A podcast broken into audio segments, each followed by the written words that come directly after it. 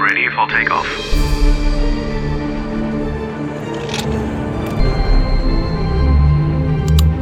Luftraum, der Luftfahrt-Podcast mit Christopher Scheffelmeier.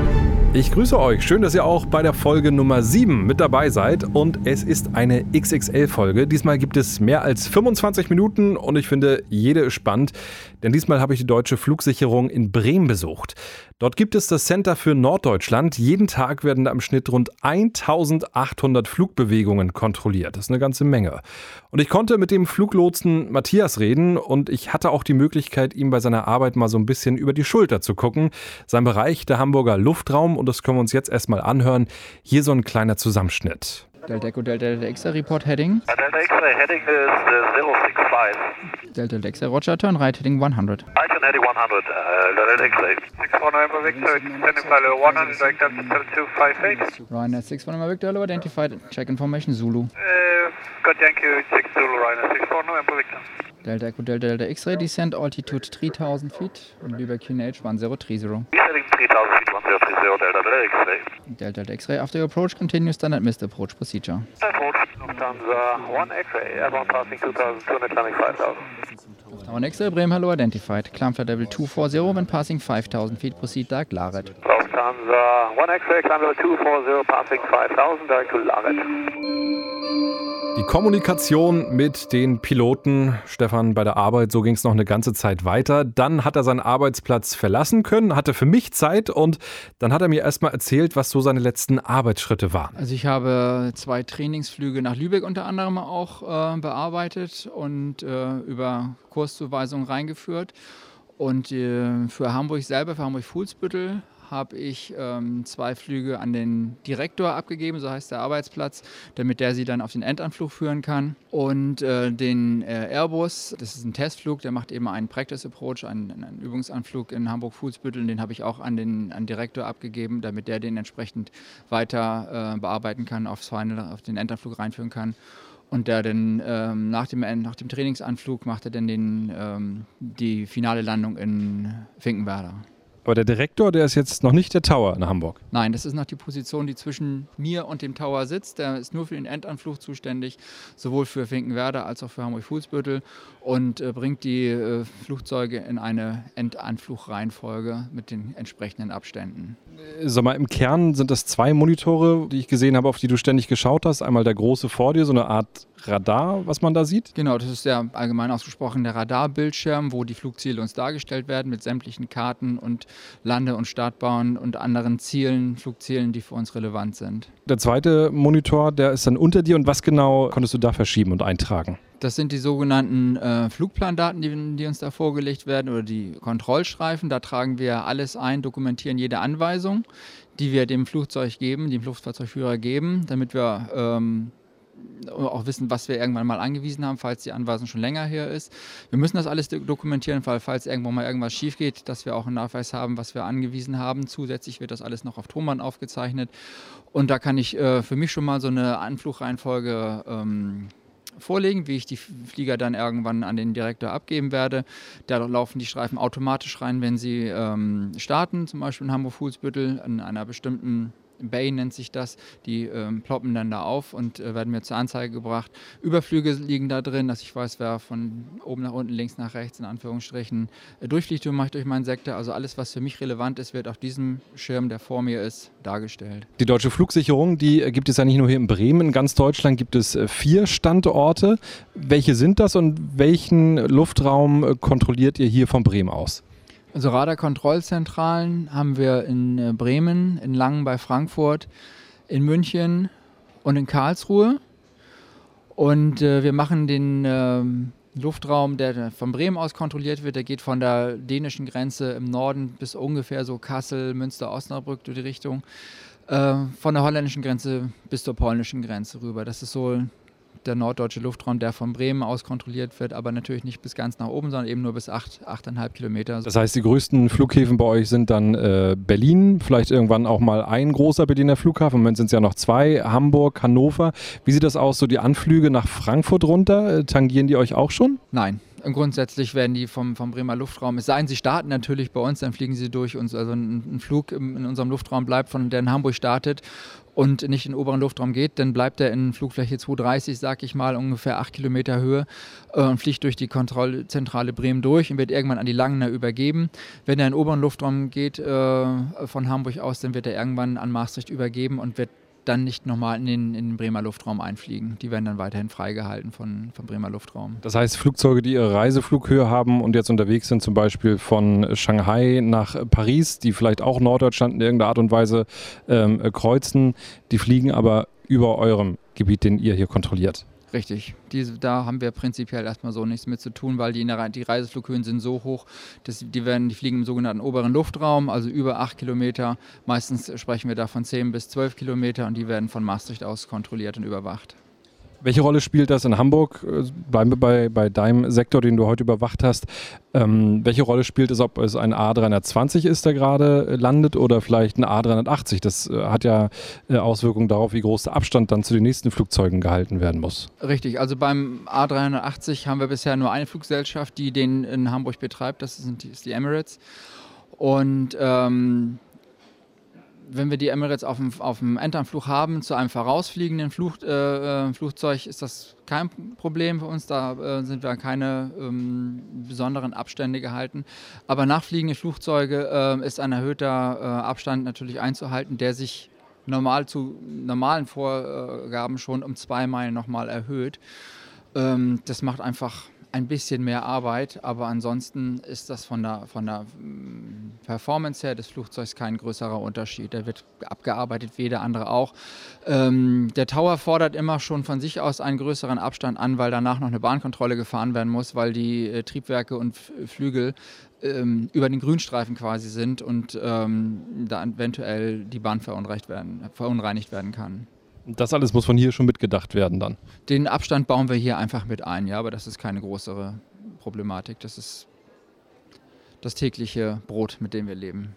Jetzt ist das Wetter heute wirklich herrlich in Norddeutschland. Der Himmel ist blau, das sind natürlich perfekte Flugbedingungen. Äh, gibt aber auch mal anderes Wetter. Tatsächlich, wenn es mal neblig ist oder Sturm in Norddeutschland, wie wirbelt das hier den Flugplan und wie wirbelt das deine Arbeit durcheinander? Also wenn die Sichten schlechter werden, haben wir grundsätzlich ähm, wird es bei uns relativ ruhig, weil einfach die Sektoren runtergesteuert werden, weil nicht so viele Flugzeuge landen können, weil die Abstände wesentlich größer sein müssen zwischen den Flugzeugen, weil der Tower auch am Boden einfach sehr, sehr wenig sieht und alles nur nach Radar äh, noch machen muss oder sich das berichten lassen muss, wo die Flugzeuge stehen. Deswegen setzt es bei uns bei Nebellagen oder bei schlecht, äh, äh, Schlechtwetterlagen immer sehr, sehr ruhig, weil wir relativ wenig Flugzeuge auf der Frequenz haben.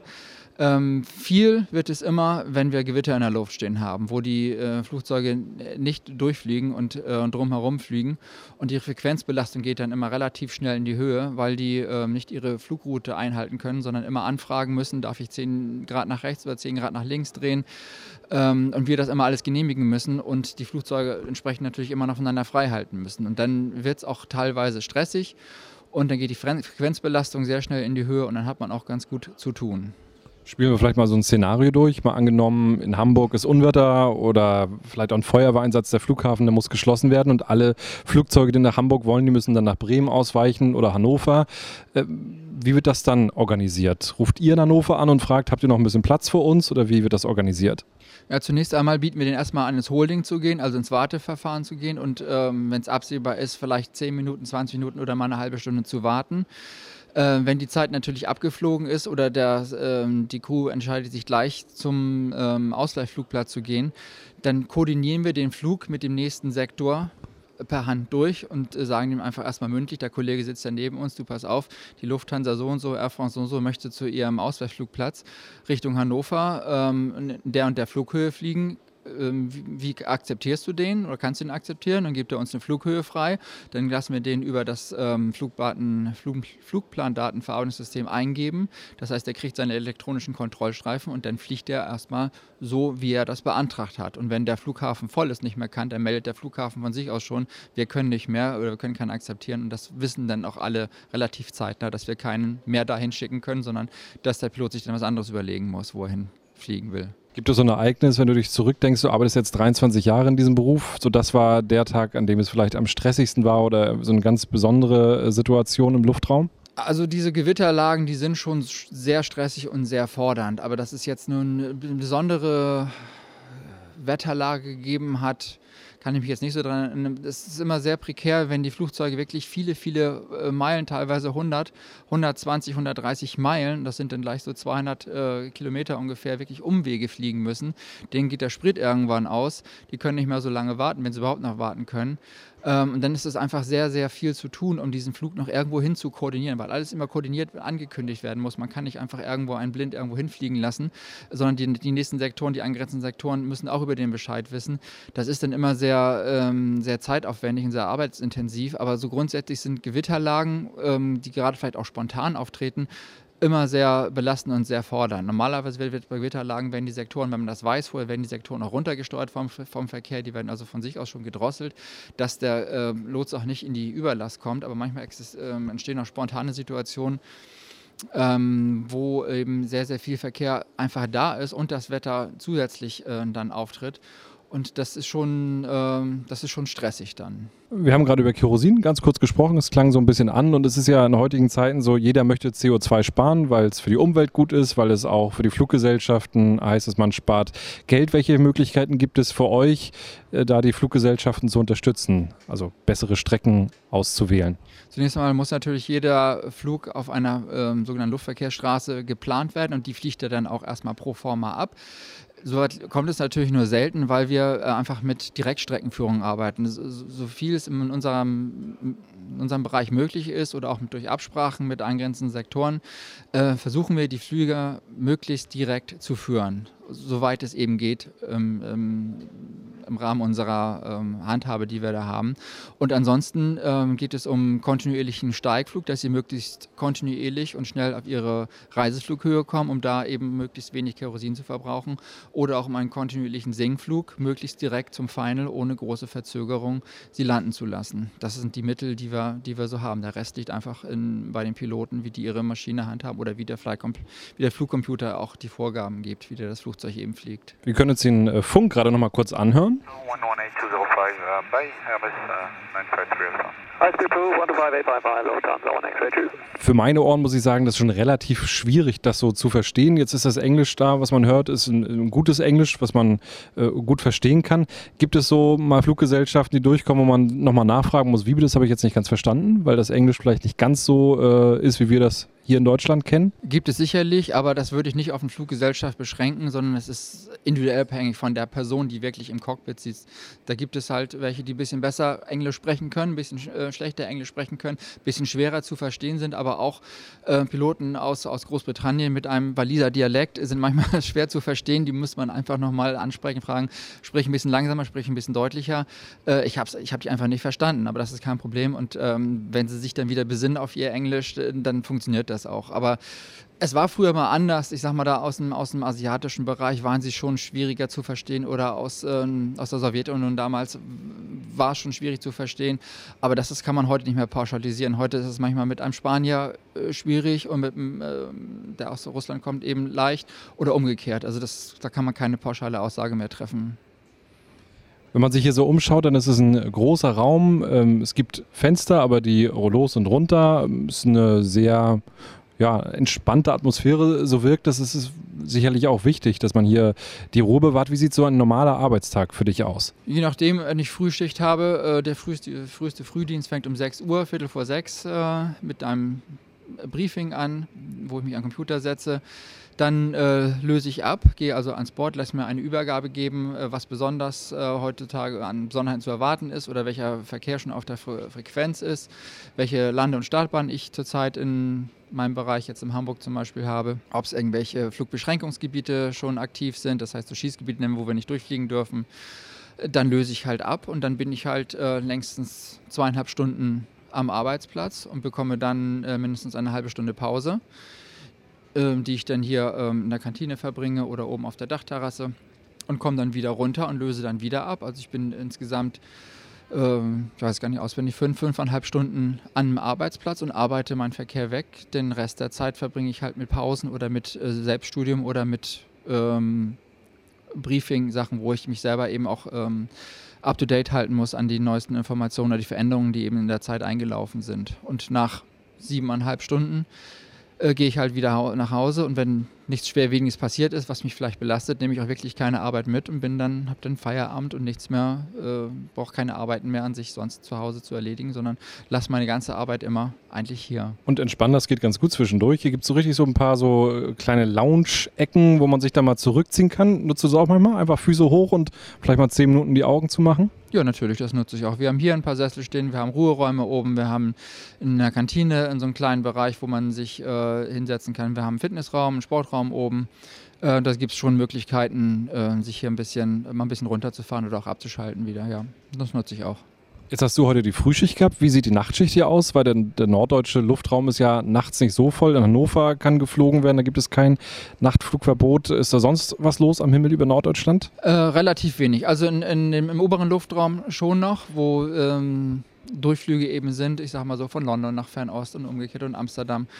Ähm, das App dann im Laufe der Nacht aber auch ab. Aber in meinem Bereich ist äh, relativ wenig los. Hamburg macht spätestens um 12 Uhr, also 24 Uhr zu. Äh, da ist außer Ambulanzflüge, ähm, ist da eigentlich sonst nichts mehr zu erwarten.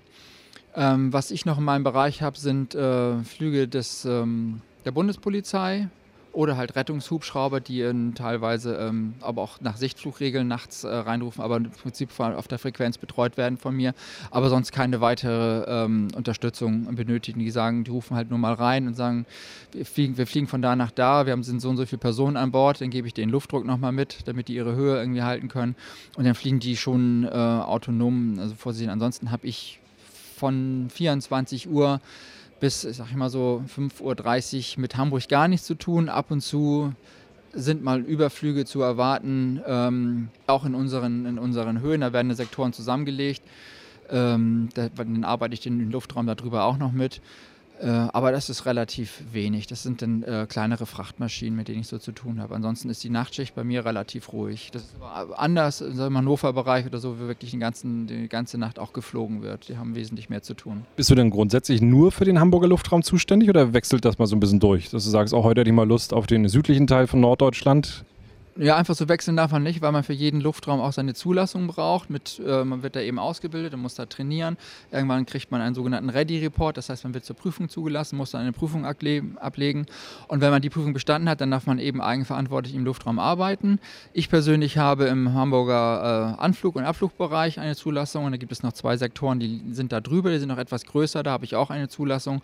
Aber das war es dann auch schon. Ich kann mir nicht aussuchen, ich möchte mal heute im Süden, Osten, Westen, sonst arbeiten. Ich bin auf diese das sind dann neun Arbeitspositionen, jeweils entweder Radar und Koordinationslotse dabei, bin ich dann schon beschränkt und ähm, das ist mein Arbeitsbereich, auf den ich dann äh, aber auch hin und her wechseln darf und auch Pausen geben darf und auch abgelöst werde. Der Hamburger Luftraum, da bietet ja auch was Besonderes. Ich war in der letzten Folge, Luftraumfolge Nummer 6, war ich bei Airbus und habe mit einem Flugtestingenieur gesprochen, der mir erklärt hat, wie so die Testflüge ablaufen und die beschäftigen euch hier in Bremen auch äh, ganz besonders.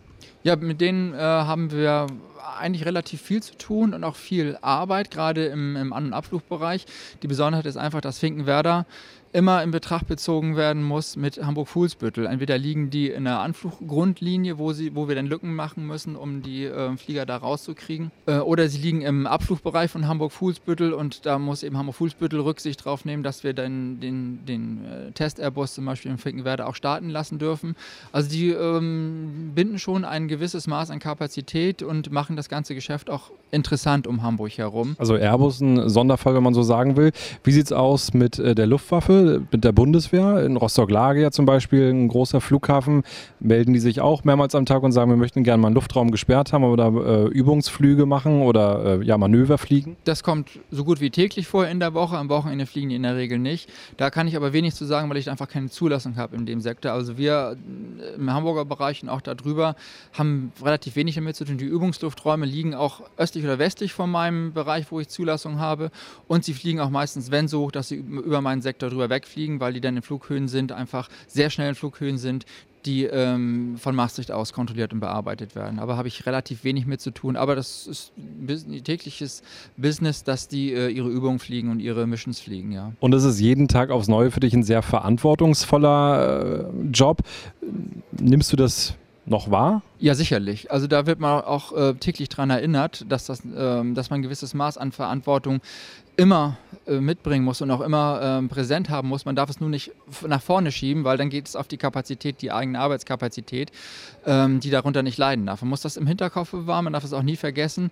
Nichtsdestotrotz muss man vorne seine 100 Prozent, seine volle Kapazität natürlich leisten können. Weil wenn man das mit Verantwortungsbewusstsein oder immer Angst hat, ich, ich, hab, ich kontrolliere Leben da oben, ähm, dann kann man nicht frei arbeiten. Dann funktioniert das einfach nicht. Und das ist so eine der Fähigkeiten, die man so mitbringen muss, sich der Verantwortung bewusst zu sein und trotzdem ähm, frei arbeiten zu können, ohne dass es einen behindert oder blockiert in der Kapazität. Wie hat es damals angefangen für dich? War das dein, dein Traumjob? Hast du gesagt, ich möchte hier sitzen und Flugzeuge ähm, ja, durch den Himmel gleiten? Nein.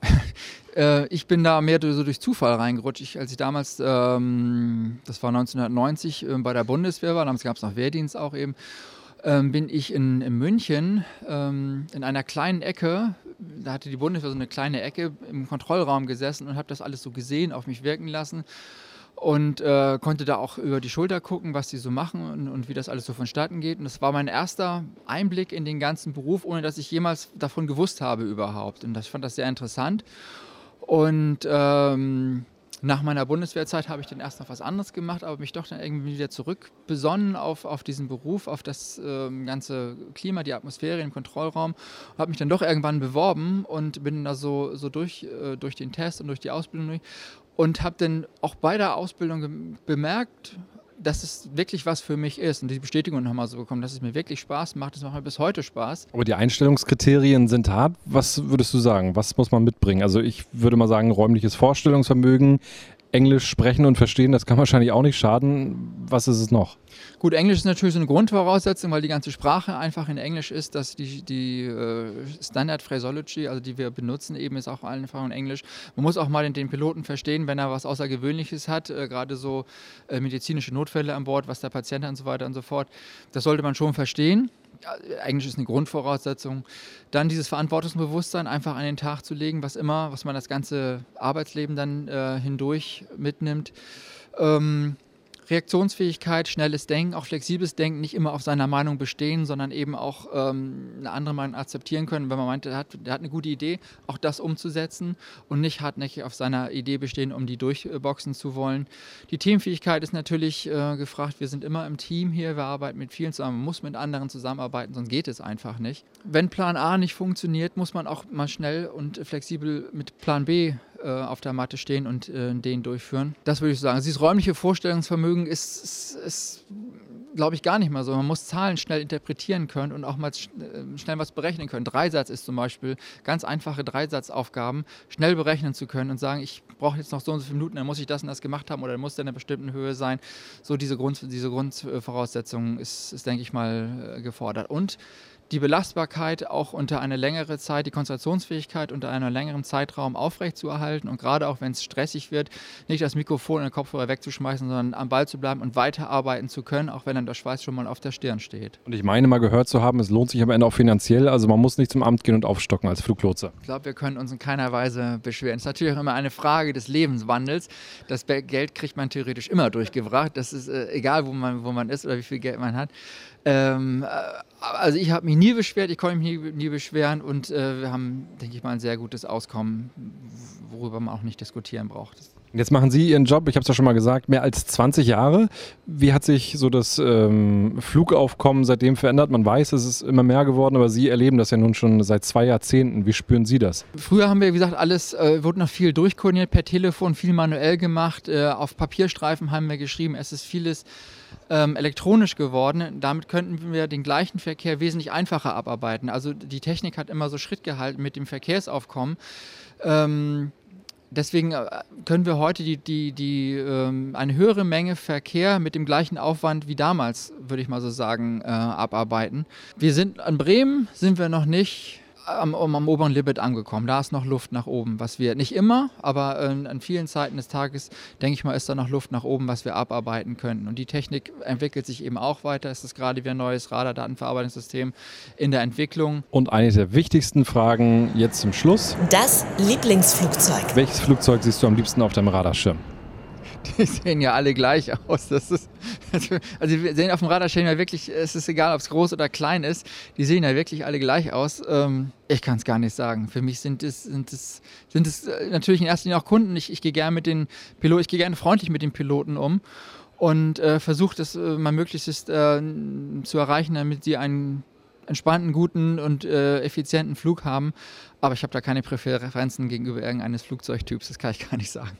Wenn wir jetzt hier rausgucken, also da hinten äh, steht Lufthansa A320 200. Schön. Jo, Die 747 hätte ihm aber genauso gut gefallen. Matthias, sehr netter Mann, Fluglotse bei der DFS.